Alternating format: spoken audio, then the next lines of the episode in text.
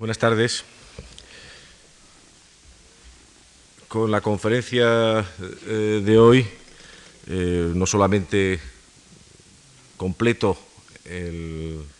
la visión de la evolución del arte surrealista que inicié el día anterior, sino el ciclo que eh, se ha desarrollado en la, en la Fundación en torno al surrealismo con motivo de la exhibición de la obra de uno de los grandes surrealistas que además se corresponde con lo que voy a hablar hoy, con el, surrealismo de los años 30, Paul Delvaux.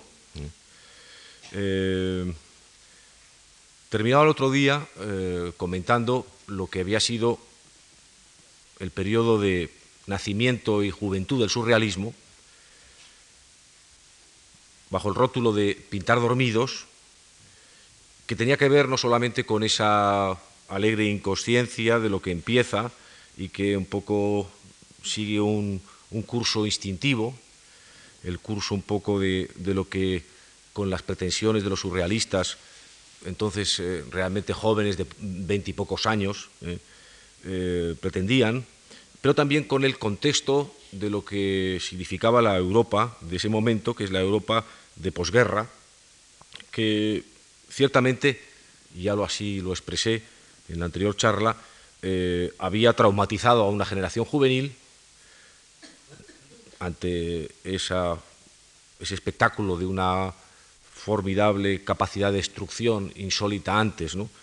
Eh, y desgraciadamente puesta entonces a prueba respecto a los ingenios industriales y mortíferos, eh, pero que eh, también, como hay algo que tiene un, un, subrayado muy expresivo en los rótulos que explican la historia, los años 20 eh, se denominaron también los años locos, eh, los años locos en el sentido de que esa juventud que quedó superviviente y muy a veces moralmente lesionada ¿no? por las experiencias vividas, pero también tuvo una ansia de, de vivir que en la gente más consciente pues pudo eh, originar movimientos como el surrealismo, pero en la mayoría de la juventud lo que eh, tuvo como consigna fue el aprovechar la vida, puesto que se había estado muy cerca de la muerte.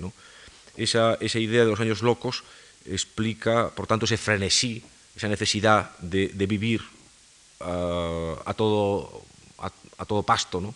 esa necesidad de evadirse de las, experiencias traumáticas y de disfrutar, puesto que se había tenido muy próxima la experiencia de la muerte.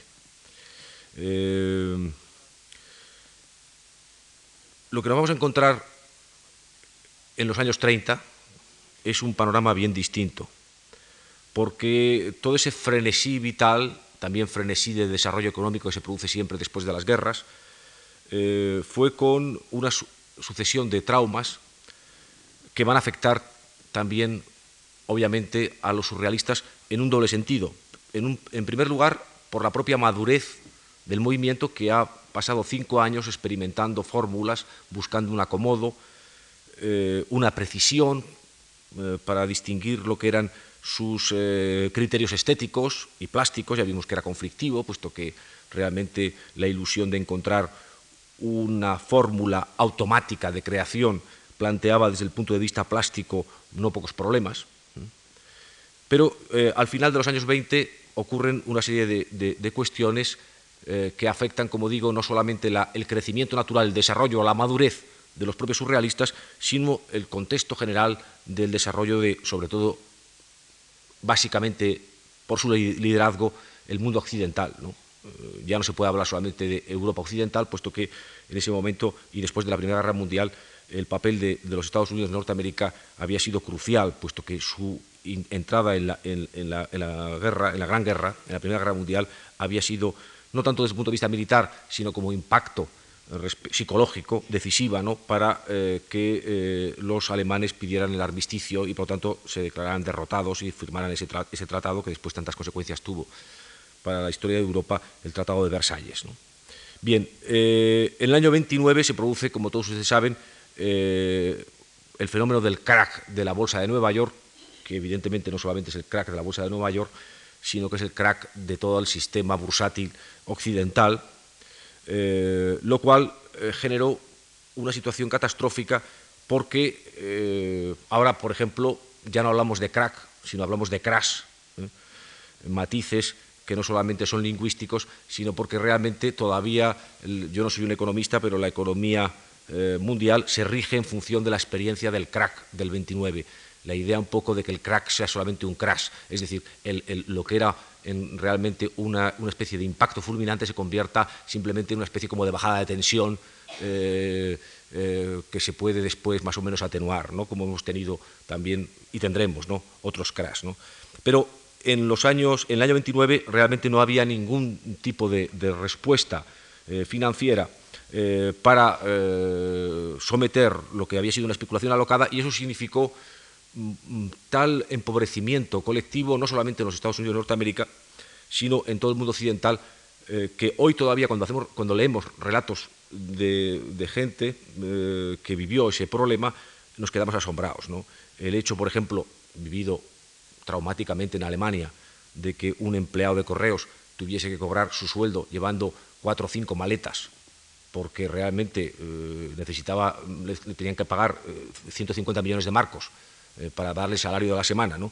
porque claro, a lo mejor una barra de pan costaba un, millón de marcos, pues es algo mm, estremecedor, ¿no? la idea un poco de que el dinero, las cosas no tienen ningún valor y que explican algo que ya estaba en cierta, manera, eh, como se dice, potencialmente en el ambiente, y que también lo el, el, otro día, y es que el mundo que había surgido después de la Primera Guerra Mundial, realmente el comienzo de nuestro siglo, aunque cronológicamente no se corresponda con 1900, eh, todavía se estaba un poco aprendiendo a vivir esa modernidad desde el punto de vista político, social y económico, y que una de las cosas, no solamente se había puesto en crisis los ideales hasta entonces dominantes de la burguesía revolucionaria surgida tras la Revolución Francesa, con sus ideales de liberalismo, parlamentarismo, eh, espíritu positivo, eh, amor por la ciencia,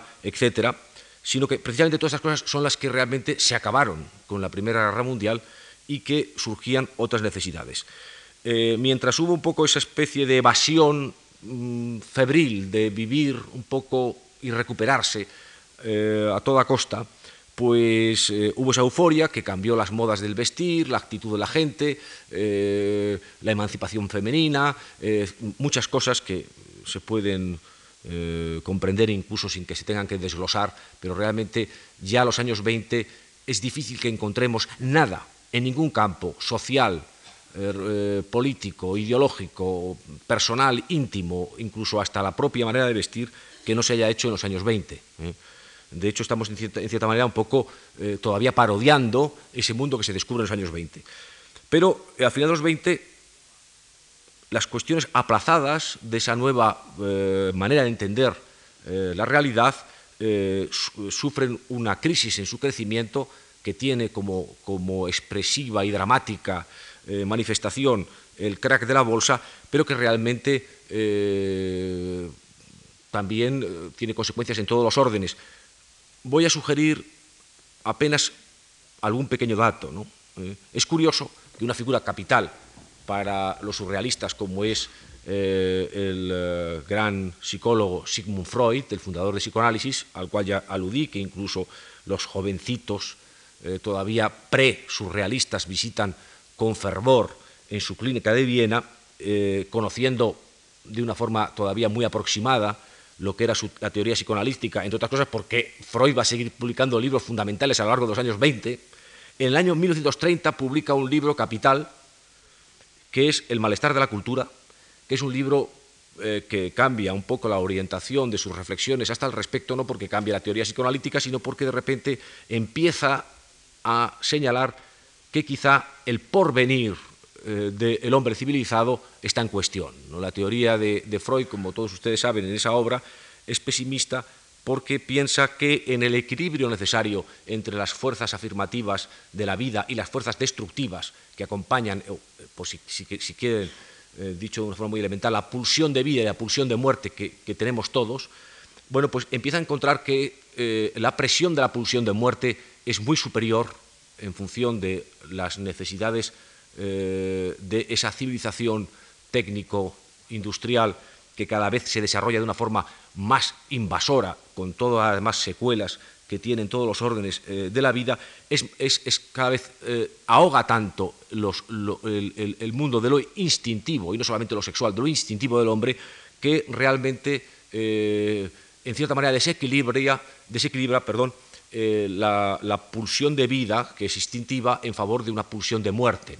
Y el malestar, el título es muy expresivo, el malestar de la cultura indica realmente la puesta en duda de una civilización que está en precario y que realmente puede autodestruirse. En cierta manera es premonitorio porque efectivamente a partir de 1930 y no solamente por el efecto de la ruina económica colectiva que se vive después del crack del 29, eh, eh, van a eh, surgir en todos los bandos unas posturas sociales y políticas de enorme capacidad autodestructiva en función de sus delirantes pretensiones eh, unilaterales. Hay que pensar que en 1933 eh, sube eh, Adolf Hitler al poder y se acaba con la República de Weimar, iniciándose un poco lo que después va a ser la Segunda Guerra Mundial, se consolida el fascismo italiano y se radicaliza también, ¿no? que no era así cuando Mussolini toma el poder a comienzos de los años 20, se va a producir eh, otro fenómeno que nos concierne muy directamente y que es realmente un, laboratorio de las tensiones que se está viviendo en Europa, que es la Guerra Civil Española, y, es el momento en el cual eh, la Revolución de Octubre, eh, una vez muerto Lenin,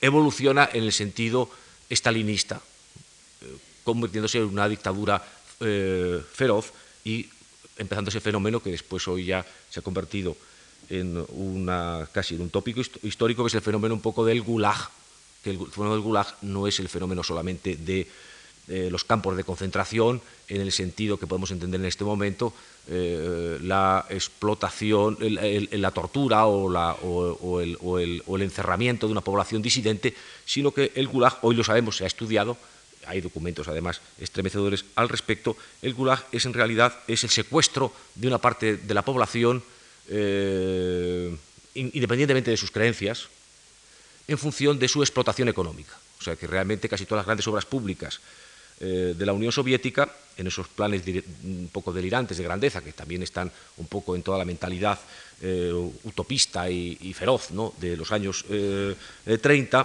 en esos planes delirantes hace falta esclavos.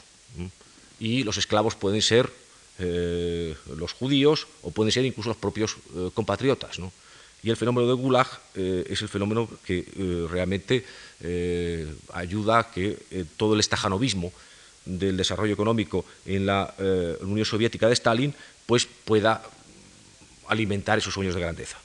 Estamos realmente en una situación eh, tan progresivamente eh, radicalizada que se entiende que si alguien estuviera dormido, incluso aunque fuera pintando, tuviera que sonar el despertador y realmente, como ocurre siempre que hay un timbrazo que nos despierta en el fondo de nuestros sueños, realmente hay como un, susto, una pesadilla y, una, manera realmente de verse como sorprendido por la realidad.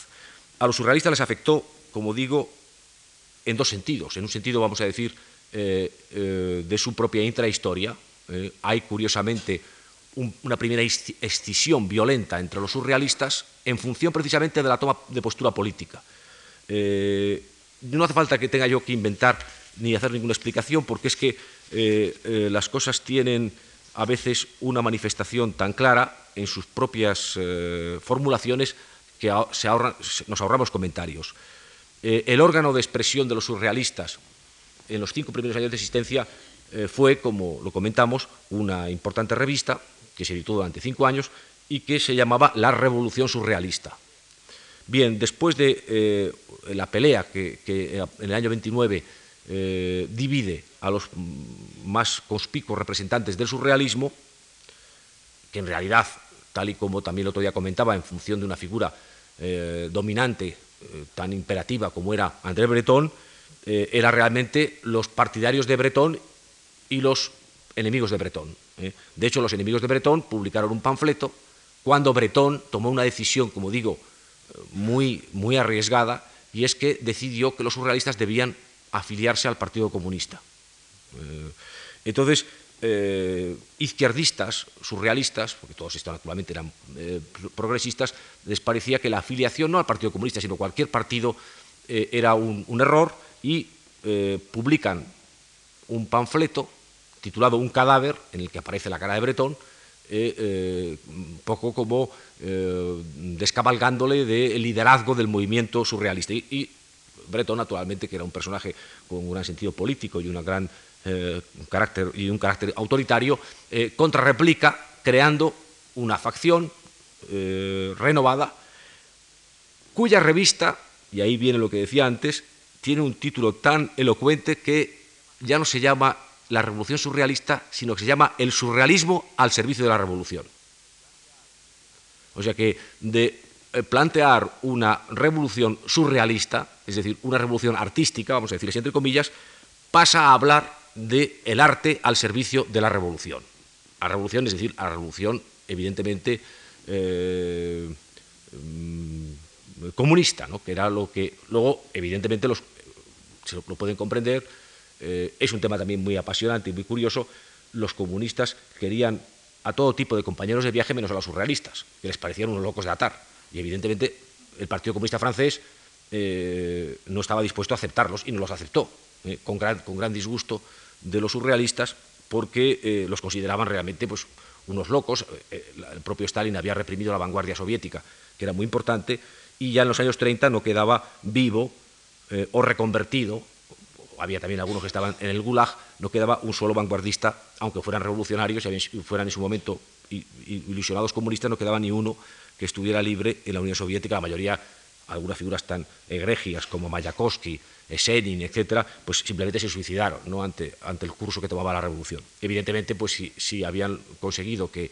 personajes tan formidables y partidarios de la revolución como como los que he citado, como Mayakovsky o Esenin, eh, eh, decidieran suicidarse, no iban a coger a unos franceses fanáticos eh, que les, hicieran el número vanguardista. ¿no? Evidentemente, no los aceptaron como el Partido Comunista. Los surrealistas, con esa beligerancia característica, a pesar de eso, pensaban, se consideraban a sí mismos comunistas, pero ya vemos claramente lo que se llama la toma de partido. La toma de partido porque no es solamente un fenómeno de los surrealistas, sino un fenómeno de toda Europa. Eh, la radicalización en un sentido o en otro. De hecho, era casi imposible ser vanguardista. La vanguardia política y la vanguardia artística se unifican y se, lo que pasa es que toman ese sesgo nuevo, que ya no es eh, la energía, eh, la energía en un sentido romántico a favor del arte, sino el arte ya puesto como instrumento de la revolución, como indica esta revista, que tiene una duración más precaria, pero que los surrealistas después, con esa capacidad eh, extraordinaria que tienen para renacer, pues mm, seguirán haciendo con otra revista. En el año 33 se apoderan de la revista que crea Al Albert Esquira, el famoso editor suizo, ¿no? Eh, y, un gran, eh, y un gran teórico y también personaje, un intelectual francés, Albert Theriad, que hace una revista que se llama Minotaur, Minotauro, pues en el año 33, cuando su propia revista desaparezca, se harán dueños de la Minotaur y continuarán su, su, batalla. ¿no? El caso es que hay esa, esa, crisis interna que se salda con la orientación politizada, como diríamos, de una, de, una concepción artística eh, muy claramente eh, sesgada en, favor de esas urgencias de enfrentamiento, por un lado el fascismo, por otro lado el comunismo, ¿no? como las únicas opciones que cualquier persona decente pudiera elegir, esa radicalización entre el bien y el mal, el blanco y el negro, eh, esa ansiedad colectiva que, divide a toda Europa. Curiosamente, ninguna de las fuerzas de vanguardia, sean de izquierdas o de derechas, creían entonces en el régimen parlamentario, sino que creían en una revolución de un tipo o de otro, pero desde luego para acabar con el régimen parlamentario. el caso es que hay esa crisis, pero hay luego también una crisis y una redefinición también de las posturas que a nosotros nos interesan aquí subrayar, que es lo que incide desde el punto de vista eh, estrictamente plástico. ¿no? Y realmente en esa segunda etapa hay un cambio sustancial. ¿eh? Se aclaran bastante las ideas y además se aclaran en la misma dirección, como tiene que ser, por otra parte, que es lógico, ¿no? porque surrealistas o no, eh, la gente no puede dar la espalda al contexto histórico en el cual está inscrito, estamos inscritos. ¿no? Y todos ustedes habrán oído que, y además se ha, subrayado así en unas grandes exposiciones que se han hecho de la década de los 30, que se define como la época de los realismos, de los realismos. Y evidentemente eh, el realismo no solamente es el realismo académico, ¿eh? No solamente es el realismo eh, político de los regímenes totalitarios, bien fuera el, llamado realismo socialista en la época de, en, la Unión Soviética, o bien el realismo en Italia o en Alemania, sino que también es la, orientación realista de casi todas las vanguardias que eh, poco necesitan algo que se ve claramente ya en los años 30 y es que eh, hay que hacer una política de masas. Hay que hacer una política de masas porque las masas realmente constituyen un poco el eje vertebral para lo que es el asalto al poder, el dominio o el cambio, la regeneración de la sociedad. Y eh, a las masas, lógicamente, se le tiene que dar contenido, se tiene que dar imágenes eh, con una fuerza persuasiva y no se les puede dar eh, imágenes enigmáticas, incomprensibles, etc. Y el surrealismo también hace, a su manera, esa reinterpretación realista de su evolución. Y en el segundo manifiesto, que publica en el año 29 eh, Breton, aparte de otras consideraciones que tienen que ver con lo que estaba hablando, refiriéndose al mundo de las artes plásticas, dice una cosa que va a ser, tiene un valor premonitorio. Dice, por un lado, eh, que, cito literalmente, que si el sujeto posee el don del arte, tan, eh, tan, misterioso desde el punto de vista psicológico, puede transformar sus sueños de creación artística en vez de transformarlos en síntomas. Y sobre todo dice una cosa que es muy clara, aparte de esta especie de declaración que podría suscribir cualquier eh, freudiano, ¿no? dice que es fundamental someter la inspiración a su voluntad. Someter la inspiración a su voluntad. Esto no se podía hacer con la escritura automática. ¿eh? Precisamente lo que se trataba era que no hubiese ningún, ningún freno a la inspiración, es decir, al inconsciente. Sin embargo, eh, de repente Bretón alude a que hay que controlar la inspiración o el inconsciente. Y eso da origen a que también el nombre que se da al surrealismo de los años 30 sea el llamado periodo razonante. Razonante porque de repente la razón, tan desacreditada, tan vilipendiada ¿no? en la década anterior, empieza a tener sentido en términos de lo que se hablaba no tanto de negación del valor del inconsciente, sino porque se empieza a hablar que la realidad es compleja y se empieza a hablar del reverso de lo real. Eh, la realidad es represiva, está formada por una lógica represiva, pero resulta que también eh, eh, tiene dos caras.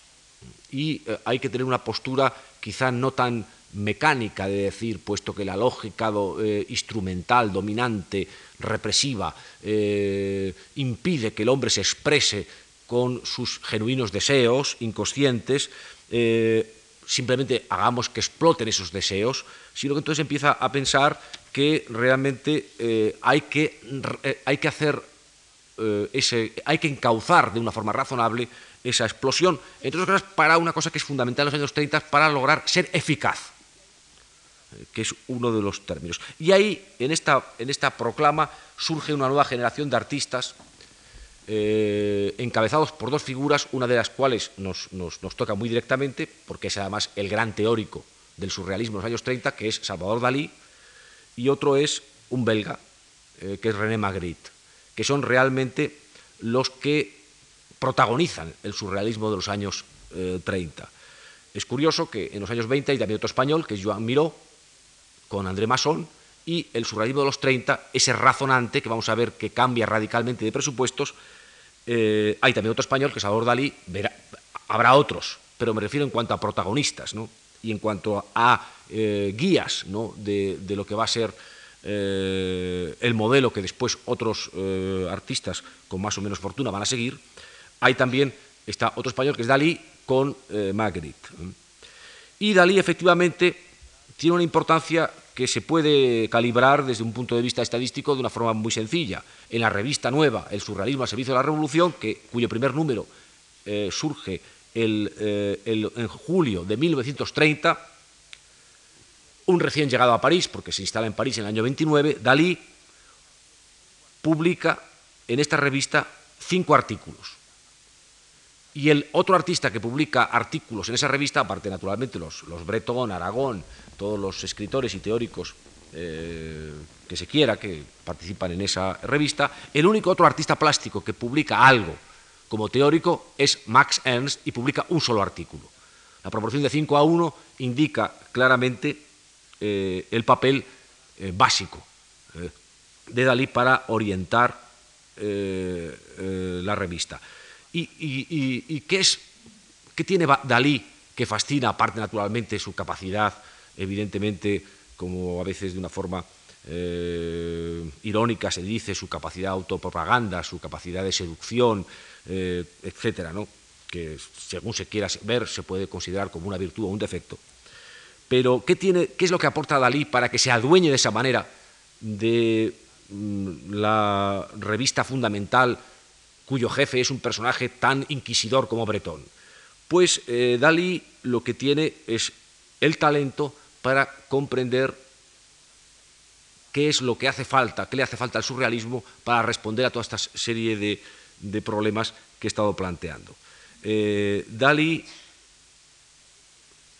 aprovechándose de que naturalmente el desarrollo del pensamiento psicoanalítico eh, se ha desarrollado enormemente durante los años 20, y ya no solamente por parte de Sigmund Freud, sino que también entre 1928 y 1935 empiezan a publicar algunos de los principales alumnos de Freud su obra muchas veces en eh, oposición al maestro. Es el caso de, de, casi todos los grandes eh, seguidores de Freud, fundamentalmente Jung. ¿eh? Empieza a publicar sus obras a comienzos de los años 30. Pero ya se conoce mejor el psicoanálisis, ya no es solamente una, una, una doctrina conocida a duras penas por un libro de divulgación eh, mal leído en otro idioma o por un resumen en una revista clínica, sino que realmente ya está traducida la obra al francés, eh, está difundida, se ha pronunciado mucho tanto Freud como sus alumnos. Entonces, eh, de hecho, Dalí de repente descubre en una de las enfermedades mentales estudiadas por Freud, la paranoia, descubre un método infalible para eh, expresar lo que el surrealismo en esta nueva etapa necesita. Y en el primer número eh, del surrealismo al servicio de la revolución, eh, revolución perdón, titulado L'Ampurri, El asno podrido, también va a ser el título de una obra plástica, luego veremos de él, defiende lo que se llama el método paranoico crítico. Y el método paranoico crítico, para decirlo de una forma muy sencilla, es simplemente decir eh, voy a tomar el mundo como una excusa del yo. Eh, lo que había ocurrido en el surrealismo anterior era que se confrontaba el inconsciente con la realidad exterior.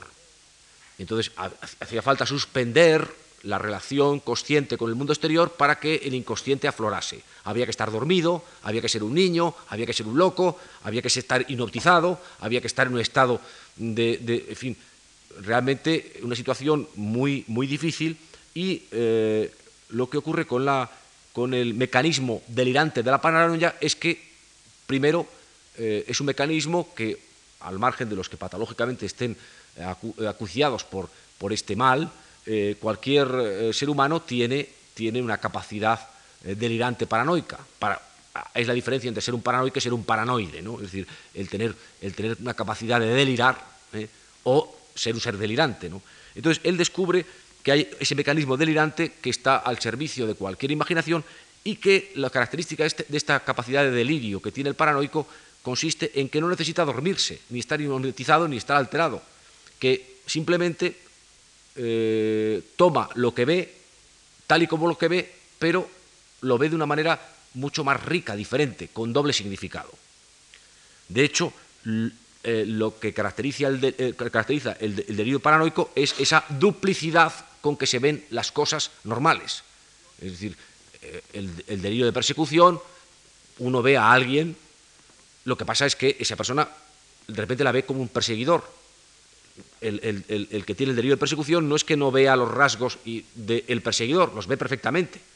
son reales, son objetivos. Lo único que pasa es que imagina que le persigue. Eh, entonces, esa, idea de transformar lo que cotidianamente es normal en algo amenazante, ¿eh?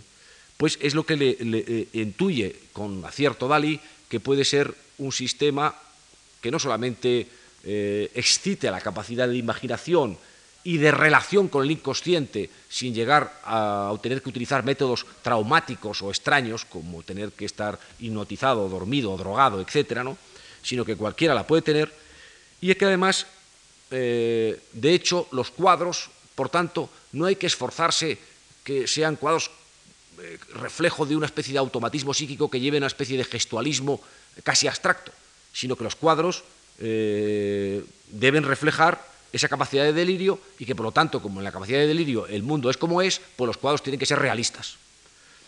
Eh, citándolo, y no solamente interpretándolo con mis propias palabras, eh, dice, extracto de Dalí, en este famoso artículo, dice, la actividad paranoico-crítica se sirve siempre de materiales controlables y reconocibles. La paranoia se sirve del mundo exterior para hacer valer la idea obsesiva con la inquietante peculiaridad de sobreponer esta idea sobre las restantes. La realidad del mundo exterior sirve como ilustración y prueba y está puesta al servicio de la realidad de nuestro espíritu. Esto es lo que dice respecto a eh, la eficacia del mecanismo paranoide en su, eh, la capacidad que tiene cualquiera de observar la realidad y de repente ver que esa aparente normalidad está, sin embargo, inyectada de irracionalidad, puesto que uno puede ver a una persona cualquiera que no tiene ningún afán de perseguirlo, sin embargo la puede ver como una amenaza, y no solamente la puede ver como una amenaza, sino que inmediatamente puede solapar significaciones e imágenes sobre ella eh, hasta que realmente eh, entra en un estado casi frenético sin tener que estar dormido, sino bien despierto, insisto. Eh, es lo que llama también Dalí la imagen doble tan importante para el surrealismo de los años 30. Eh, es decir, una imagen es una imagen y como él dice, dice, una imagen es la representación de un objeto que sin la menor modificación figurativa o anatómica es al mismo tiempo la representación de otro objeto, absolutamente diferente, desprovisto también de todo tipo de deformación o anormalidad que implique cualquier manipulación. Es muy importante esto porque, y lo voy a poner con un ejemplo que además muy utilizado por Dalí y que es de una comprensión eh, muy fácil. Eh, realmente lo que estaba reclamando Dalí es lo que nos pasa cotidianamente a nosotros, eh, estemos analizando el método paranoico crítico o no, cuando de repente, de forma distraída, miramos, por ejemplo, un paisaje y entonces de repente en la formación de una montaña o en una nube empezamos a ver, pues de repente un animal o decimos, uy, esta montaña parece que tiene la cara de fulano. Eh, esto es, esto es la doble imagen. La imagen, ¿eso qué significa? Que nosotros no vemos de forma inocente, sino que estamos proyectando sobre formas que hay en el mundo exterior nuestro particular delirio. Bien, puede ser un delirio inocente, como por ejemplo ver en una nube un borreguito. No hay problema, no hay que ir al psiquiatra por eso.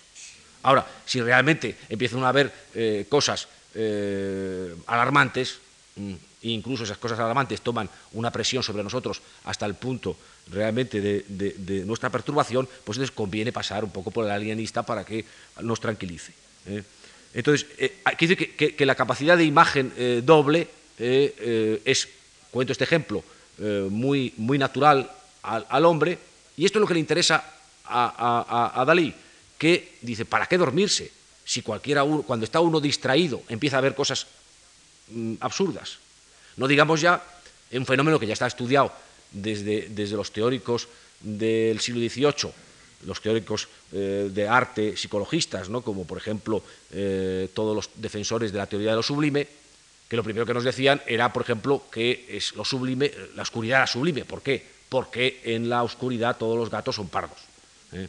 Porque en la oscuridad realmente, en nuestra incapacidad para poder realmente eh, asegurarnos respecto a los límites de nuestra visión, eh, entonces nuestra capacidad de delirio aumenta y entonces eh, de repente un armario se nos convierte en un fantasma.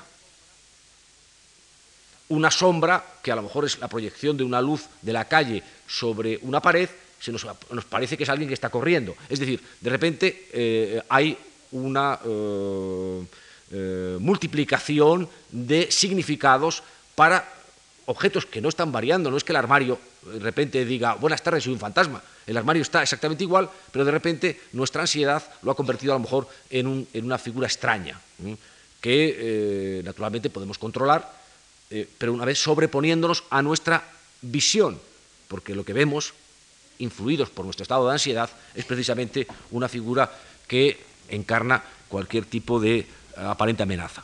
Esto es lo que de repente Dalí dice, eh, ¿cómo que vamos a hacer una pintura automática? Lo que tenemos que hacer es pintar despiertos. Y dice más, la técnica para poder eh, trasladar al contemplador de los cuadros surrealistas esa, esa duplicidad en el que se queda reflejado el delirio, es la técnica más realista, porque eh, esa técnica realista es la que realmente traduce mejor en la apariencia eh, sensible eh, la capacidad de delirio que tiene, por un lado, el que pinta y naturalmente también el que contempla.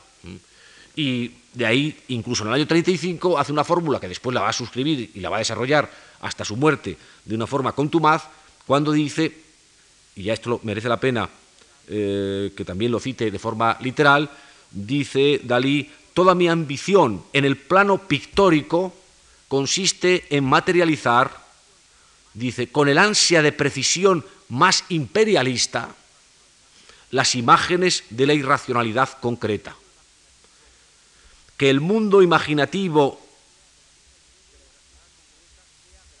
de la irracionalidad concreta sea de la misma evidencia objetiva de la misma eh, consistencia y de la misma dureza, del mismo espesor persuasivo, cognoscitivo y comunicable que el mundo exterior de la realidad fenoménica. Es decir, eh, que lo que imaginamos sea exactamente igual que lo que vemos.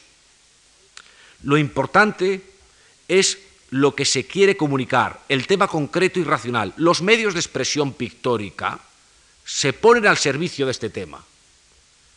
El ilusionismo, dice, del arte imitativo, ojo, el ilusionismo del arte imitativo más abyectamente arribista e irresistible, dice con su peculiar vocabulario. Los hábiles trucos del trompe-l'œil, paralizante. El academicismo más analíticamente narrativo y desacreditado pueden convertirse en jerarquías sublimes del pensamiento al acercarse a las nuevas exactitudes de la irracionalidad concreta. A medida que las imágenes de la irracionalidad concreta se aproximan a la realidad fenoménica y los medios de expresión se acercan a los de la gran pintura realista, Velázquez y Vermeer de Delft, y concluye con esta fórmula, pintar realistamente según el pensamiento irracional según la imaginación desconocida. No se puede ser más claro. Está diciendo, y además con ese vocabulario tan, tan sugestivo y provocador, que hay que ser no, no, solamente realistas, sino asquerosamente realistas, como los académicos más pompieristas, como los, como los, mm, como los eh, pintores con los trucos de taller que casi nos engañan con esos trucos respecto a que la imagen se pueda confundir con la realidad.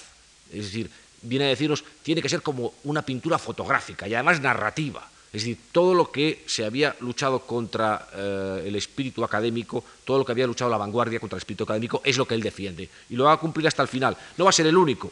Vamos a ver que el otro representante que tiene menos verbosidad, menos ingenio, menos capacidad para escribir esos formidables libros que escribe eh, constantemente Dalí, eh, que incluso no se expresa directamente, sino que tiene portavoces, pero que tiene una influencia enorme, René Magritte, René Magritte eh, a través de un gran intelectual surrealista belga, Paul Nouget, también en el número 5 del, 15 de, mayo de 1933, en, un artículo titulado las, imágenes prohibidas, se explica el método de Magritte que coincide radicalmente con el de Dalí, aunque por procedimientos distintos, con unos mecanismos distintos.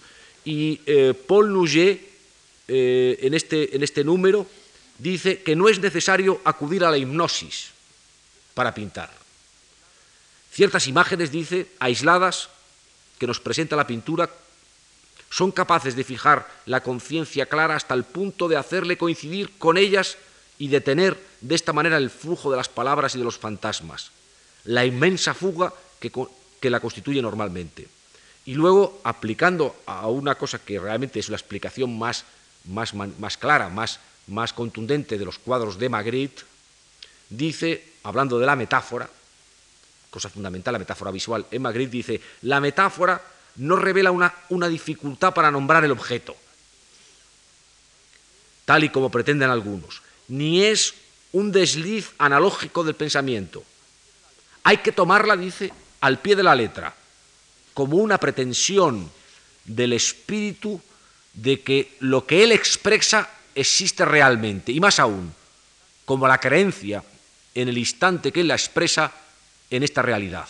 Así, dice para concluir de una forma muy expresiva eh, definiendo un poco lo que está haciendo, como veremos, Magritte, dice, así, las manos de marfil, pues hay que pintar unas manos de marfil. Los ojos de rubí, pues dos ojos como dos rubíes. Los labios de coral, pues una mujer que tiene labios de coral, o un coral como labios. Entonces dice, eh, lo que viene a decir Magritte, esto no son metáforas que podamos utilizarlas eh, como diciendo es una licencia. No, no, no. Esto es realmente, a través de ellas, es como vemos realmente la realidad. ¿Mm? Porque la realidad eh, nos demuestra en su capacidad de delirio que vemos los labios como un coral, vemos las manos como marfil, vemos eh, los ojos como dos rubíes. ¿Eh? Habrá que explicarlo, vendrá el doctor Freud a explicar por qué vemos esas cosas y a decirnos lo que realmente también puede ser peligroso para nosotros o no. ¿eh? Pero el caso es que, es que la pretensión de estos surrealistas es esa defensa de no solamente la visión exterior tal y como se manifiesta, sino también incluso la defensa de todo lo que decimos o pensamos sobre la realidad, en el caso de la metáfora, ¿no? Como una manifestación genuina de lo que la realidad es.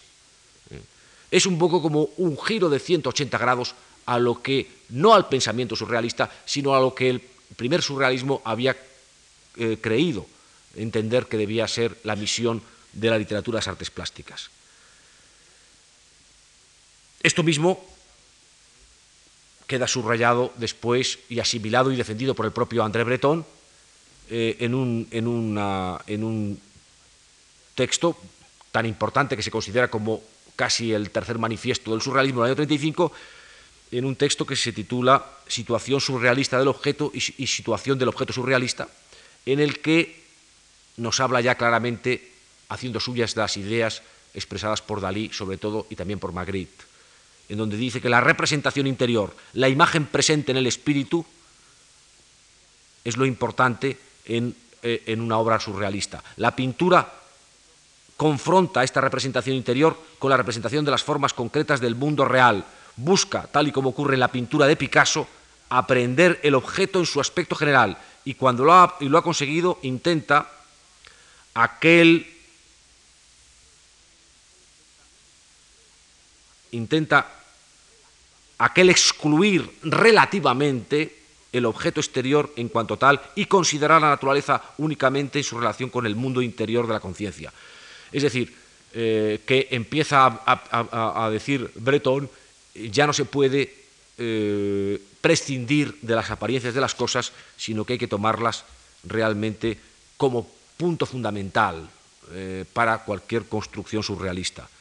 Y, de hecho, después replicándose a sí mismo respecto a lo que había escrito en, el año 25 en el tercer número de la Revolución Surrealista, eh, respecto a que la pintura eh, será eh, interior o no será, dice, la pintura de la construcción surrealista ha permitido organizar a partir del de la presente época y alrededor de, elementos subjetivos las, las, las percepciones con tendencia objetiva. Estas percepciones, que en sí mismas tienen una naturaleza trastornadora y revolucionaria por ser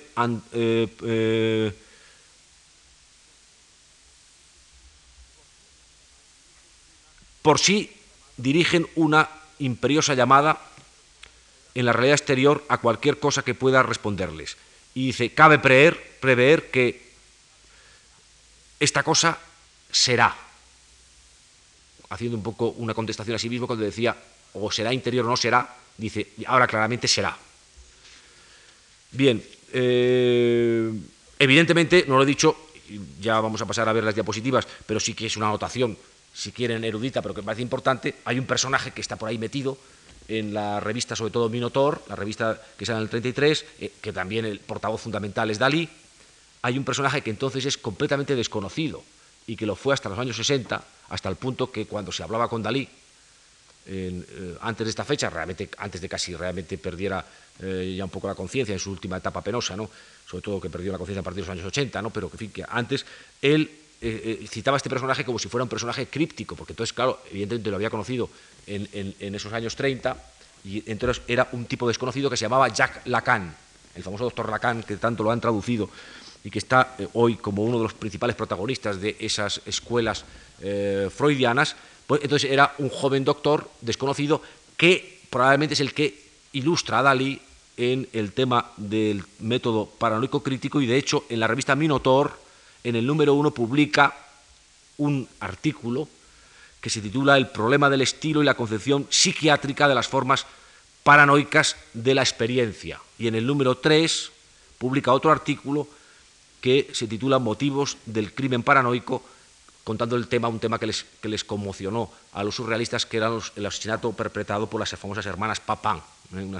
unas, eh, mujeres que cometieron un, asesinato horrible y muy inexplicable y que, eh, bueno, como un fenómeno de esos en los cuales el crimen se asociaba también a un desarreglo psíquico, interesó mucho a los surrealistas. Bueno, pues ahí aparece este doctor Lacan, que va a ser tan, tan importante después, pero que entonces era realmente un, un médico desconocido. ¿no? Sin embargo, ahí la sagacidad de Dalí para comprender que realmente este, este joven doctor eh, realmente era un personaje que era, tenía unas ideas revolucionarias de la profesionalización del artista. ¿no?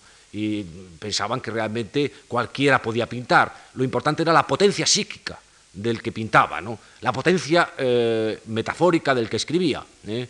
Eh, no tanto el hecho de que tuviese después una buena mano, porque eso naturalmente era secundario. ¿no? Y esto explica que de repente pues, un, joven con, esa potencia psíquica y fascinado por el ejemplo de De Quirico se atreviera a lanzarse esa carrera artística con tanto éxito, pero vemos que hay una mezcla en él entre esa dimensión eh, que por un lado nos puede recordar eh, esos espacios oníricos de De Quirico, que es el que le reveló a él su carrera, pero todavía hay un poco como eh, elementos, elementos eh, también como del primer Dalí, microorganismos, extraños paisajes, un poco en el cual hubiera como que buscar eh, alucinaciones fantasmagóricas que no se parecen a lo real o que tienen una visión como cuando está uno dormido, porque realmente la realidad en su apariencia más servil no, es poco surrealista. ¿no? Entonces, eh, estoy poniendo cuadros de, Tanguy desde el año 27, este por ejemplo, primero se llama Mamá, papá está herido, los títulos realmente, como ustedes pueden comprender,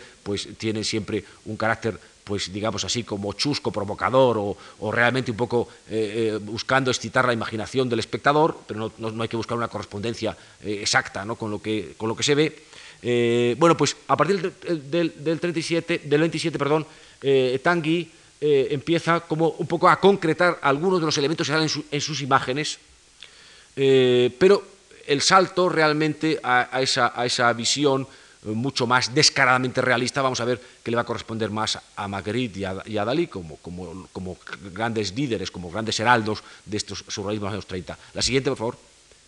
De hecho, el mundo, ese mundo de las profundidades marinas, superficies lunares, espacios oníricos de Tanguy, es muy, muy parecido, no, cambia. Eh, lo que pasa es que es, como digo, un peldaño muy importante para entender tanto también eh, cómo se configura el mundo de Magritte y, el de Dalí, porque en cierta manera es un poco como un retraductor de lo que ha visto en De Quirico al modo surrealista. ¿no? Este es el humor de ahora, del año 28. La siguiente. Este otro, El Jardín, también del año 28. Eh, son siempre eh, un horizonte de paisaje más o menos difuso y luego esas formas como con cráteres o, formas de acuáticas o subacuáticas, cavernarias, siempre misteriosas, no muy definidas, pero cada vez más próximas a la realidad. La siguiente, la vista del ámbar, lo mismo, del año 29, con elementos también, como, como, decía antes, de, de, Miró, microorganismos extraños dentro de ese paisaje. La siguiente, ya eh, eh, la siguiente ya es del año 37, eh, no hay una variación sustancial, aunque si uno analiza con detalle las imágenes veremos un poco cómo él ya se contamina de algunos de los fetiches que van a practicar Magritte y, y Dalí. Este es el sol en su estuche del 37. La siguiente. Este es eh, Dama ausente del año 42. Y la última, la siguiente, por favor. Eh, el palacio con rocas en las ventanas del año 42. ¿eh? Es decir, que en realidad es fiel un poco a su esquema visual, aunque naturalmente pues él va transformando esa especie de microorganismos en ya cada vez objetos más fetichizados, ¿no? es decir, que un poco a la moda, al modo y a la moda que van a imponer sobre todo Dalí. ¿no? Eh, bueno, pero vamos a pasar ya a la siguiente porque vamos a enfrentarnos con un personaje de, mucha enjundia. Lo cito primero porque, por, respetar un cierto orden cronológico y porque también su universo eh, es más, si queremos, no en el sentido despectivo, pero más simple que el delirante sistema daliniano, es René Magritte. René Magritte nace en 1898 y muere en 1967. Eh, es un personaje con una, con una biografía eh, peculiar, eh, hijo de un padre más o menos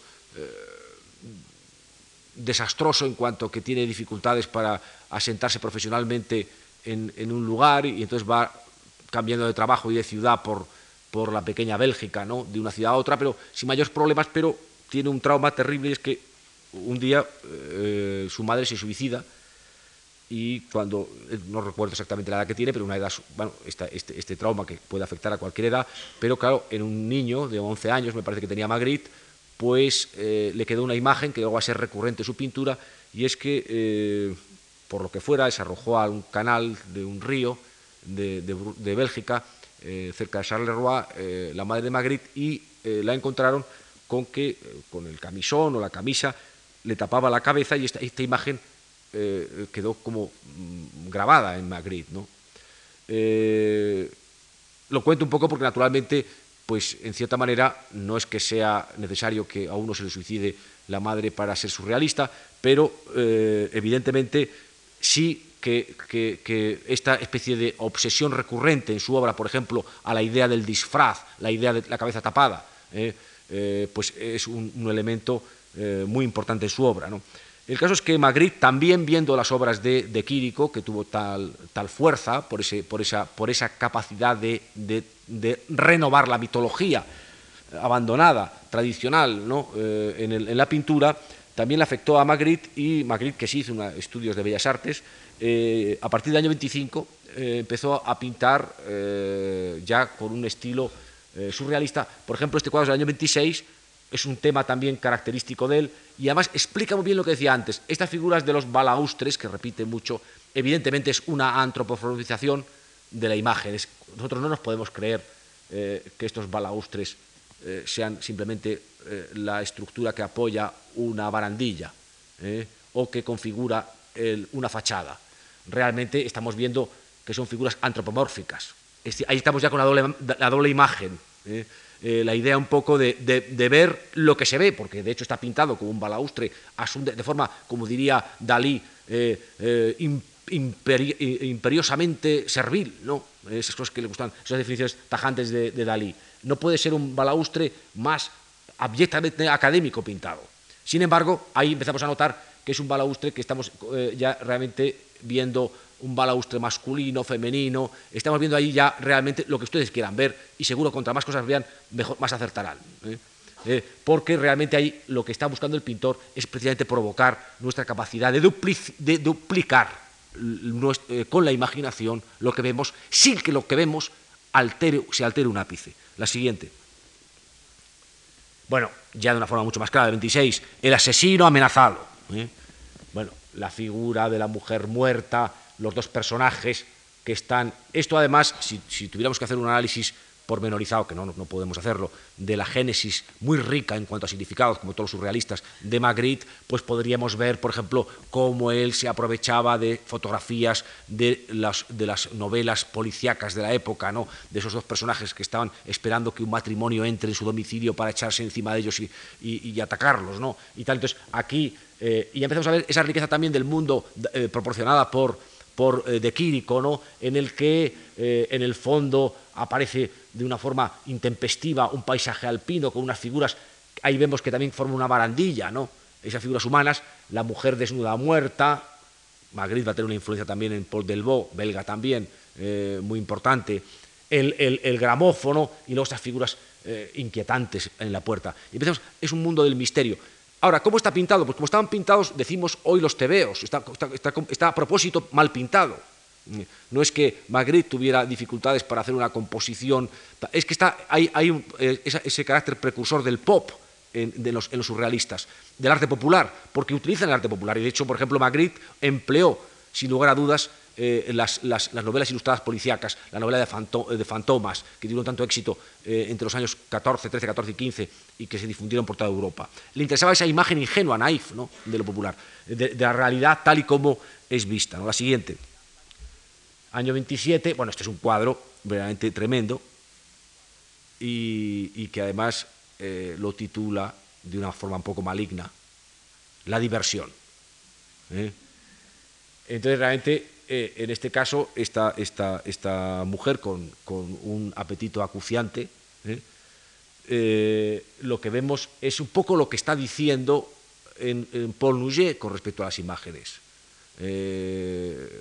una, pone las metáforas a, su nivel más literal.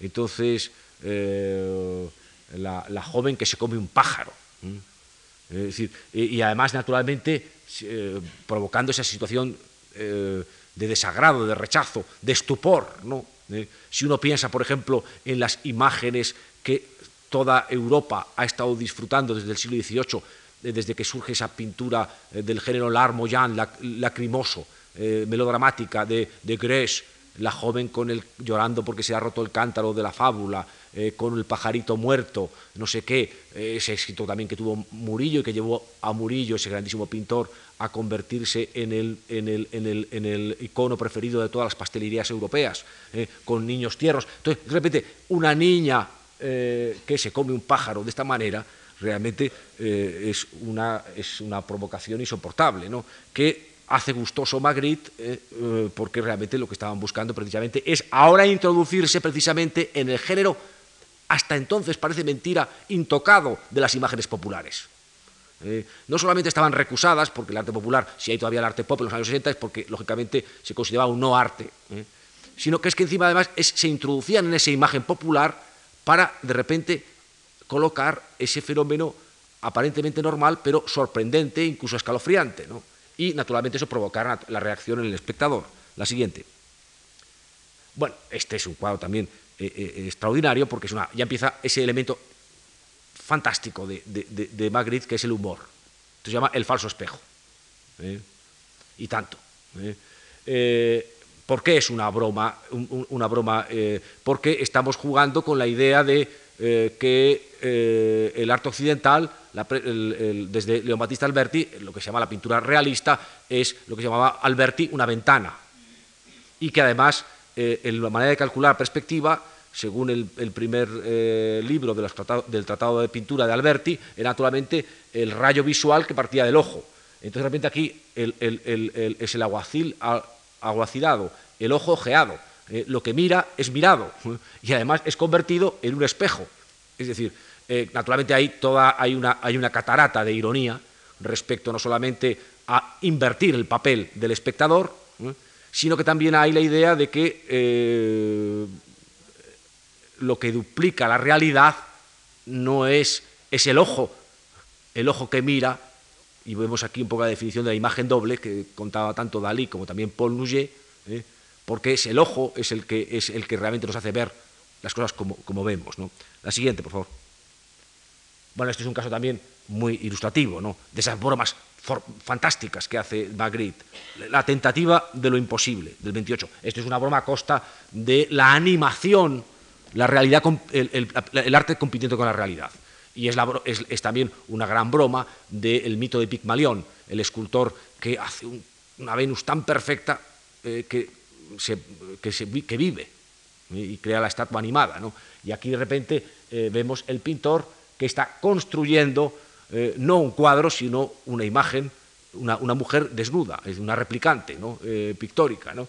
Entonces, eh, esas bromas que nos están subrayando la, distancia, paradójicamente, entre lo pintado y lo vivo, ¿no? es la que va a ser una fuente de iluminación de Magritte y también de, nuestra admiración por su pintura, puesto que realmente a través de estos mecanismos simples, sin embargo, ha obligado ¿no? a que reflexionásemos sobre muchos de los tópicos eh, que a veces nos, nos, impiden ver realmente la, complejidad de la pintura, que, es, que consiste precisamente en que no duplica lo real, sino que lo triplica.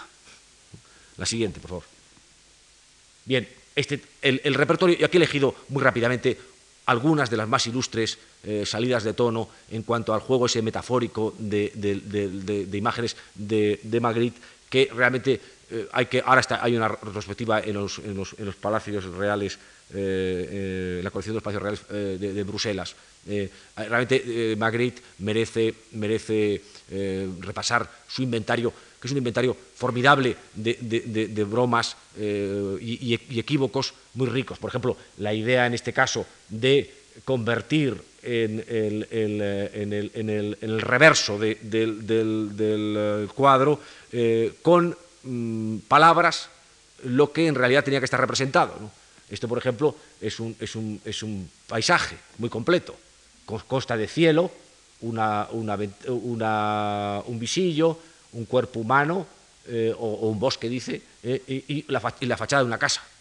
Imagínenselo, ya lo tienen. ¿eh? La siguiente. O un dúo, ¿por qué no? Son dos muebles y además en, uno pone un fusil de 28-21, la siguiente. Este, más sorprendente todavía, del año 28-29 también, el, Palacio de las Alfombras 3. Pues el cielo y cielo. La siguiente, bueno, esta es la, muy célebre, celebérrima, y, claro, incluso ha, generado un bello ensayo de, Michel Foucault, eh, n'est pas une pipe, eh, ¿quién lo puede negar? Esto no es una pipa. Eh. Claro, intente fumarla. Eh. Mm. Es, fantástico porque evidentemente nos, nos, pinta una pipa de lo más realista, que cualquiera no necesita un cartel, porque evidentemente esto es una pipa, pero no es una pipa, porque no, no, se puede fumar, es una imagen de una pipa. ¿no? Con este, este, esto sí que es minimalismo. No se puede llegar a una precisión eh, conceptual más, más, más, más de, más eficacia humorística y también de más sentido pedagógico. ¿no? ¿Eh? Porque realmente ahí está perfectamente puesta en cuestión el sistema de representación occidental. ¿no? Ustedes se creían que las pipas eh, que saca Adrián Bruber o, cualquiera de estos flamencos del, del 17 se pueden fumar, pues no se pueden fumar. Lo dice también él como un flamenco, que viene de la misma eh, grandes pintores de género del 17, Teniers y Bruber. Eh, no intenten ustedes que les ponga un huevo una gallina pintada. Eh. Es, lo que, es, lo que, es lo que dice con este laconismo tan expresivo y tan eficaz Magritte. A, su vez que naturalmente crea esa, esa como digo, duplicidad de, de, sentidos tan cara a estos, a estos surrealistas de los 30. La siguiente, por favor. Bueno, naturalmente no se priva de todo tipo de mm, deformaciones. Aquí también hay una gran broma porque es no solamente este hombre pequeñito, o esta mujer realmente descomunal, sino que también hay la gran broma eh, de con la famoso poema de Baudelaire, La giganta. Mm. Eh, entonces lo que pasa es que lo lleva a la escala de la realidad. Naturalmente, ¿qué es lo que, nos, qué es lo que hace Baudelaire? Eh, Baudelaire hace una metáfora maravillosa en la que de repente engrandece en su, metáfora el cuerpo de la amada y él lo describe como un enorme paisaje y se, imagina como una especie de Lilliput que va recorriendo el cuerpo de la mujer. Pero es una metáfora que es eficaz precisamente por ese, tema, ¿no? porque realmente está haciendo una especie como de excursión por el cuerpo de la mujer, la giganta.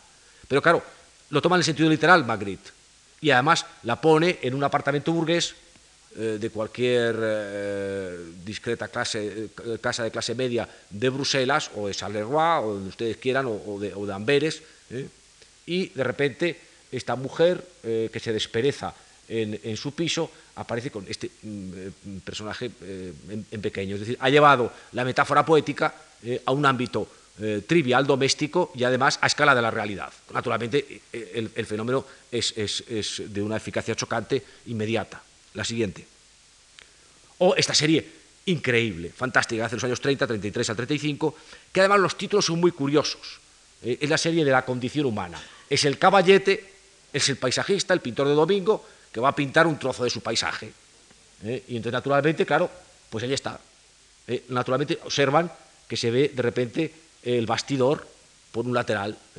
Ah, si vamos a hacer una representación fideligna, como todo buen paisajista se propone, pues lo, más exacto es que realmente uno, eh, como ocurre con, los cristales transparentes de la puerta, que no se le ha puesto antes un cartel de prohibido, uno se rompe la frente contra ellos. ¿eh? Pues realmente aquí lo mismo. Realmente uno eh, quiere saltar al jardín y se lleva por medio el, cuadro. La siguiente. Bueno, todo el repertorio también de bromas al respecto es, en ese sentido eh, Magritte es incansable. ¿no? En este caso, por ejemplo, eh, el paisaje, eh, las nubes se han salido del cuadro y, en la habitación. no se puede negar que en cuanto a realismo es absolutamente hiperrealista. Incluso realmente pues, de, de, un realismo como no se ha dado ni siquiera en la fotografía que con más sofisticada técnica capte el menor detalle de la realidad. La siguiente. Bueno, curiosamente dicho, no he dicho que el primer cuadro se llamaba La condición humana, el paisaje sobre la ventana, el segundo La venganza, y este tercero es otro de la serie de la condición humana del año 35. ¿Y qué pasa? Pues lo mismo, aquí también vemos que el cuadro se ha convertido en una ventana. ¿eh? Pero de hecho está pintado eh, a través de, la puerta, pero claro, como está pintado de una forma tan concienzuda, que realmente ha abierto un boquete en la, en la pared. ¿eh? Es decir, que, realmente la pintura eh, acaba un poco modificando la realidad ¿no? a su antojo. La siguiente, o en este caso también de, un ingenio extremo, ¿no? Eh, la llave de los campos. Aquí en este caso resulta que eh, efectivamente alguien no ha visto el cuadro, ha soltado un balonazo y realmente vemos los trozos del cuadro que son a su vez los trozos de la ventana y reflejan como un espejo los trozos de paisaje. Es como si alguien rompiera de un balonazo el paisaje, ¿eh? porque rompe su imagen. La siguiente, bueno, este, este retrato, eh, que realmente, pues, si a uno le ocurre esto en el desayuno, eh, pues se queda muy perturbado ya el resto del día. Hay una costumbre en el protocolo de un poco de hospitalidad eh, por lo menos de Marruecos, en el que cuando se guisa un cordero a la visita al, huésped o al, invitado principal, se le da a comer el ojo del cordero, eh, que te puede poner en apuros si no tiene ciertos escrúpulos para algunos comestibles. Pero aquí realmente es mucho peor, eh, que de repente un trozo de bacon pues te mire de una forma un poco inquietante, ya sea por la mañana o a mediodía, da igual el momento. Esto lo hace y lo hace además también pintado de una forma absolutamente eh, realista. ¿eh? Es decir, que es lo que tiene su, carácter casi de cotidianidad, eh, de casi de, imagen de calendario, es lo que produce realmente esa situación de, estupefacción en el espectador. La siguiente. Bueno, al final no lo he hecho con los, otros artistas, pero es que no me he resistido poner estas últimas imágenes que son muy bellas las imágenes que se llaman imágenes de la luz 2, 3, una serie muy... porque eh, demuestra muy claramente cómo eh, no solamente Magritte, sino también Delvaux y los, surrealistas eh, aprovecharon muchísimo de lo que había sido la tradición simbolista finisecular flamenca, que tuvo a pintores tan extraordinarios, algunos que incluso llegaron a vivir a unas fechas muy adelantadas de nuestro siglo, como James Ensor, pero que, por ejemplo, eh, eh, uno de los, este cuadro, por ejemplo, es una especie como de homenaje a un gran pintor belga, simbolista, eh, Jean Delville, que hacía este tipo de imágenes también de la claridad artificial por un farol en la noche, ¿no? Esta idea un poco de la ciudad dormida, ¿no? La ciudad iluminada en la noche, la ciudad deshabitada, no solamente desde Quirico, sino quien haya visto las imágenes de Ferdinand Noff, de Jean Delville, de etcétera, de esos pintores finiseculares y escritores como Rodenbach, Brujas la Muerta, ¿no? o Maurice Maeterlinck, eh, eh, verá mucho esta especie de elogio a la idea un poco fantasmagórica de la ciudad, ¿no? que, eh, que, explica un poco esa fecundidad surrealista en, en, Bélgica, que tiene sus antecedentes y que luego tiene, tiene consecuentes hasta prácticamente hoy mismo, porque después, aparte de Magritte y de Delvaux, que vivieron muy, hasta muy, bueno, Delvaux murió hace muy poco, como todos saben, ya casi nonagenario, pero también hay la generación siguiente de, surrealistas como eh, Maurice Marian o como, bueno, eh, este, este, otro extraordinario eh, artista belga, Marcel Brotaers, es decir, que, realmente ese, espíritu imaginativo está muy vivo y que realmente constituye un poco una identidad. En esto se parece también al caso del surrealismo en España, que hay un surrealismo un poco, si, se quiere, eh, innato en la cultura española y que eso explica por qué los españoles eh, producen surrealistas.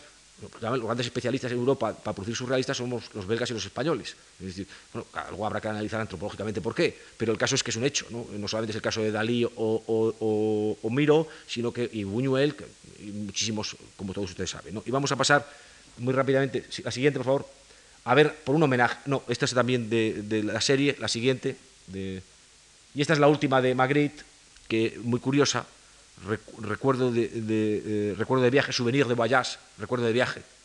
¿eh? Realmente eh, es, otro de sus juegos, de repente aquí las figuras quedan petrificadas. Entonces es este viajero que se ha traído un león y, de África y que realmente pues, se le ve ahí pues, realmente inmóvil. Definitivamente inmóvil, como una estatua. Y pasamos al siguiente para ver, como decía rápidamente, un homenaje y me interesa mucho, a ver si puedo enfocar un poco mejor, esta imagen, porque esta imagen se ve claramente la relación del Bob Magritte. ¿eh? Incluso lo he puesto a propósito, esta obra es anterior, esta obra de, pero hay una sintonía, son dos mundos distintos. El mundo, el mundo del Bo es un mundo como ustedes han podido ver esta excelente exposición, es un mundo más lírico, eh, menos, menos embromado, hay elementos también, eh, pero es un, mundo más, eh, más de ensoñación, más, muy realista también, naturalmente, y también con estos efectos sorprendentes ¿no? de, estas, estas, metamorfosis. Es lo que decía también Bretón, diciendo, pero ¿cómo es posible que ya no haya nadie que pueda pintar una, un invento como la Esfinge? Pues sí lo había, como después ocurrió con Delvaux, esa idea un poco de decir, bueno, ¿cómo es posible que a nadie se le ocurra una cosa tan formidable como se le han ocurrido a los antiguos de una mujer eh, con cuerpo de león y, cara de, y cara humana, ¿no? Bueno, pues esto es lo que naturalmente eh, van a crear y bueno, pues simplemente esta, esta imagen de Delvaux, la aurora del 37, es simplemente un recordatorio de que también aquí la figura de Delvaux desempeña un papel en el sentido que estamos hablando del surrealismo de los 30, clave. Y pasamos inmediatamente a Dalí, que es el joven del grupo, del año 4, nace en el año 4 y muere en el año 89, como todos ustedes saben, y que vamos rápidamente a ver de qué, de qué arranca. ¿no? Estas obras, por ejemplo, son obras de los años, de comienzos de los años 20, en el que estaba en relación con, era un poco con esa inquietud tan característica y fascinante de, bueno, pues es una pena no poder eh, dedicarle simplemente eh, como aprovechando todos los, todas las ocho o nueve autobiografías que ha escrito, ¿no? Eh, pues no, hace una recopilación de anécdotas jugosísimas desde su infancia, ¿no? porque realmente son divertidas y además muy instructivas, pero el caso es que también esa especie como de capacidad para cambiar, de, intensidad y de alocamiento fascinantes en Dalí, si uno intenta, por ejemplo, seguir su secuencia, desde el año 17-18, eh, cuando empieza a pintar más en serio, hasta el 27 que se instala, que empieza a tener contacto con los surrealistas, y luego el 29 se instala en París, pues realmente se, le ve que cada, semana pinta un cuadro con un estilo distinto, según descubría futuristas, hacía futurismo, cubismo, lo que fuera. Yo me, he ceñido a coger quizá la, secuencia que mejor prepara lo que va a hacer después con los surrealistas, que es la secuencia, vamos a decir así, realista o novecentista, ¿no? como por ejemplo este, este retrato de Ricardo Pichot, que son grandes amigos y todavía sigue siendo la familia Pichot los que cuidan su museo en, Figueras eh, por voluntad testamentaria de Dalí. bueno, pues del año 20. La siguiente vamos a ver una serie de figuras de tipo, este es el retrato de Buñuel, fundamental, lo de la imagen doble, cuando uno, cuando uno ve las primeras películas que firma conjuntamente con, con Buñuel, El perro andaluz, y sobre todo La Edad de Oro, pues uno puede uno descubrir todo el método paranoico crítico perfectamente ilustrado en una película realista. ¿no? Eh, la imagen de, Buñuel pues es importantísima, lo conocí en la residencia de estudiantes de Madrid y eran el trío con, bueno, bueno trío es decir poco, realmente trío de famosos, pero cuarteto, incluso quinteto de, divertidos gamberros, porque claro, ahí estaba eh, Lorca, eh, Buñuel, Dalí, Bello y una serie de gente extraordinaria para animar lo que fue en ese momento, esa, sobre todo esa magnífica generación que después maduró en la época de la Segunda República. ¿no? La siguiente. Bueno, este es el, retrato también de, la mujer de espaldas, que es Ana María Dalí, su hermana del año 25. Ahí vemos, y ya pasamos a, la siguiente, al año 29, para ver las obras de, tipo surrealista, que al principio, como vemos en esta obra, El asno podrido, eh, el 29, eh, vemos que hay una combinación de elementos mm, realistas e irrealistas. ¿no? Esto no, contradice nada su teoría, puesto que naturalmente lo que él hace es objetivar eh, la, imagen delirada, ¿no? Pero vemos que hay, ya hay, por ejemplo, esa especie de, monstruo que hay a la derecha que sale, y hay muchos elementos mm, fetichistas, obsesivos, que el paisaje, por ejemplo, es de un realismo, esos paisajes que él se inspira en, en Cadaqués, ¿no? mediterráneos, pero que tienen tal, y luego de repente la aparición de una figura espectral ¿eh?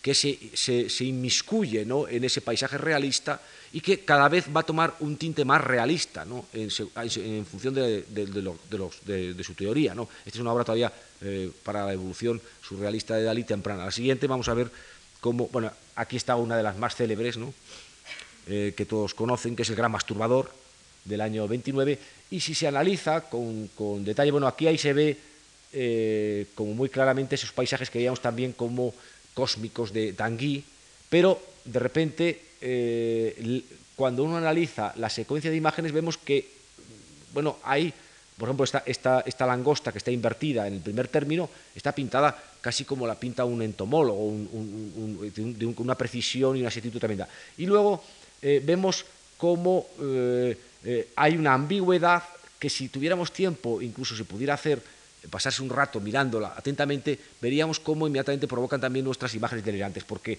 de esta figura, esta forma blanda del primer término, emerge esa figura de esa mujer que a su vez aproxima su rostro a eh, las partes genitales de un varón, un joven, y esa mezcla que hay en, Dalí, que Dalí naturalmente tenía un catálogo realmente extraordinario, tenía todas las, todas las cosas eh, que salen en, eh, el repertorio psicoanalítico y las coleccionaba con entusiasmo y las cultivaba en sí mismo. ¿no? Entonces, naturalmente, pues uno ahí se puede pasar horas descubriendo en detalles que son ya muy realistas, ¿no? elementos fetichistas, maníacos, tendencias de todo tipo, ¿no? sobre todo inmaduras, ¿no?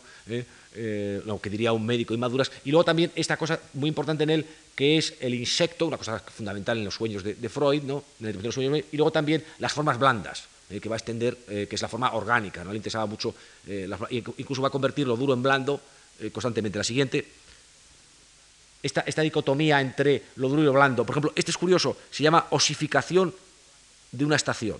Bueno, vemos la estación, el tema de, de Quirico y tal, y luego resulta que, la, que la estación se osifica, pero el reloj se ablanda. El reloj es ese reloj que se convierte después en quesos de Gruyère ¿eh? y que son relojes blandos. Claro, lo que ablanda es el tiempo. Entonces, naturalmente ahí ya, la, ya ahí se ve, incluso también, eh, si uno analiza eh, la, perspectiva, es una perspectiva casi cuatrocentista, de un gran realismo, y si ve unas formas de paisaje están pintadas con ese afán imperialista que de, un, detallismo escrupuloso, y sin embargo Toda esa escrupulosidad en el detalle nos lleva, sin embargo, a una situación em, que es magnética porque es inquietante, ¿no? porque todo es eh, real, pero sin embargo todo es delirante. La siguiente. Este es un ejemplo de las obras más características, La persistencia de la memoria, del año 31. ¿eh? Entonces, un reloj, una leontina, eh, que está lleno como de hormigas. y luego estos relojes blandos y un paisaje eh, marítimo de, de Cadaqués. Es decir, eh, bueno, uno podría pensar, si quitara esta cosa peculiar de que los relojes realmente se pueden encoger como si estuvieran haciendo una colada de relojes, porque fueran como de tela o de formas blandas, pues sería un paisaje somero en cuanto a, que realmente esa visión un poco como de Paolo Lucero de 480, o sea, como muy nítida, muy, muy vacía, pero el paisaje es un paisaje muy realista. ¿no? Lo único que pasa es que también esos relojes son muy realistas, incluso se puede contar hasta las muescas de la, de la, ruesca que sirve para dar cuerda al reloj, ¿eh? se puede contar, se puede ver con todo detalle, si uno aproxima una lupa a, las hormigas, eh, no les falta ni una pata. ¿eh? Esto para Dalí es muy importante. Pero realmente uno, toda esta, este, este, este, esta especie de conspiración realista, no le deja a uno perplejo, ¿no? porque realmente todo está pintado como la realidad, pero sin embargo al servicio realmente de la más delirante fantasía. La siguiente. Bueno, este es un cuadro que ya empezaron las polémicas con, con, Bretón, que se había hecho como eh, comentado, eh, o había intentado hacerse militante comunista, aunque no lo aceptaran después en el, en el partido. Entonces hace esta, este, este cuadro, que es un, es un cuadro muy célebre, ¿no? que tiene un doble título, ¿no? y que por un lado eh, es lo que eh, se llama la, evocación de Lenin, pero que también tiene otros, otros títulos y que sale este Lenin multiplicado en el teclado y con toda una serie de, elementos que en la partitura salen naturalmente también hormigas, ¿eh?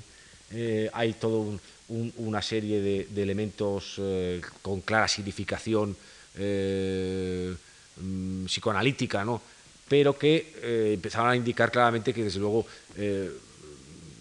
Dalí no estaba muy entusiasmado con eh, la ideología eh, de izquierdas de sus compañeros y de hecho no en ese momento, pero después, a partir de final de los 30, pues va a ser expulsado y va a hacer también un documento memorable en el que dice que le expulsaban con bastante razón por ser demasiado surrealista, ¿no? Eh, porque los decía que Breton pues, era surrealista hasta cierto orden. ¿no? Entonces él, como no respetaba nada, pues por eso, por eso le expulsaban. Y desde luego es una descripción bastante exacta de por qué le expulsaron. ¿no? Eh, la siguiente. Bien, eh, muy célebre también eh, este cuadro del año. Es, la mejor etapa, quizá, de los años 30, sobre todo la primera mitad de los 30, la etapa más fecunda, del nacimiento de los dioses líquidos. Ahí vemos ya cómo aparecen esas formas como flotantes, en el que aparecen también como formas orgánicas, los panes, los quesos, eh, esta idea un poco de lo comestible, ¿no? Eh, que es tan importante, o sea, realmente un paisaje que se hace comestible. ¿no? Eh, todo, este, todo este riquísimo universo imaginativo ¿no? que él había llamado como delirio, ¿no? y que es un delirio, evidentemente, pero que es un delirio que tiene la capacidad de no solamente de desvelar los propios fantasmas de Dalí, sino de contaminar al que lo observa involucrándole en una manera de, ver en el cual también se proyectan sus propios deseos y propios delirios. La siguiente. Bueno, esta diapositiva está muy quemada, eh, pero eh, bueno, es eficaz para que podamos ver también el tema de los cajones, un tema también muy importante para el repertorio de los análisis, de los análisis psicológicos. Eh, la muleta, que es otro tema también fetiche en, Dalí, la idea un poco de la figura huecada. Es decir, todo esto además sobre un paisaje de la costa, de, la, costa brava, ¿no?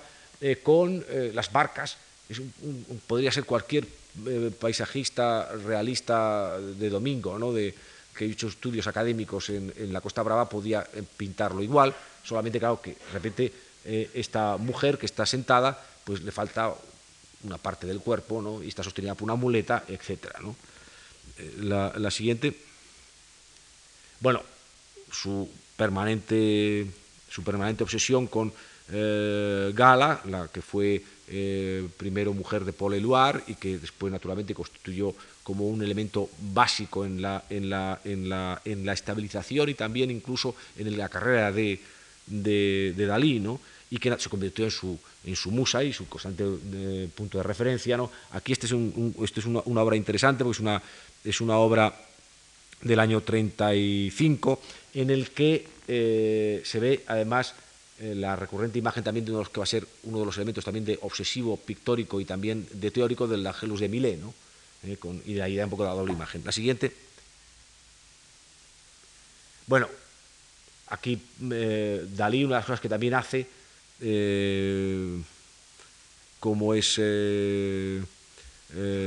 característico en él, es que además sobre todo hace un viaje en Italia en los, años finales de los 30 y está cada vez más interesado por los maestros tradicionales en, un poco también eh, mm, no solamente hacer un homenaje a la pintura realista, sino aprovechar un poco imágenes tópicas de la gran pintura tradicional para mm, bueno, pues provocar eh, poco eh, elementos después de su propio de su propia de sus propios fantasmas ¿no? y aquí hay, una cosa muy interesante porque toda esta especie como de bosques de paisaje con cipreses y tal y esas torres, bueno, la torre puede recordar a de Quirico también, hay una cosa de Arnold Becklin, que y luego esta idea del caballero, de hecho se llama el caballero eh, de la muerte, pues está, eh, está eh, Durero, está toda la tradición de las alegorías de la figura del esqueleto y del caballero de la muerte, ¿no?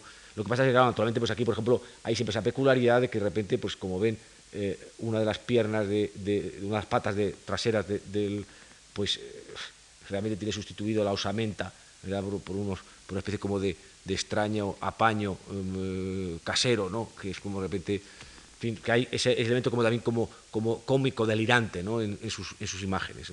La siguiente. Bueno, el farmacéutico, ¿no? que es una obra también del 30 y, me parece que el 34, 35, ¿no?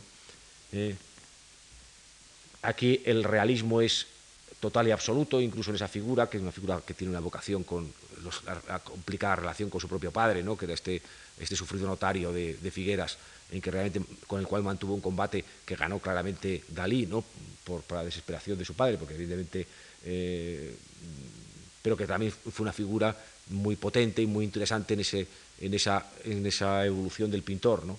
y que naturalmente pues, las imágenes un poco paternas aparecen de una manera más o menos disfrazadas constantemente en su obra, por lo menos en una etapa de su vida, en esta etapa concretamente. ¿no? La siguiente. Bueno, este es un bellísimo cuadro donde se ve claramente cómo cada vez esa precisión realista, casi fotográfica, se consigue más.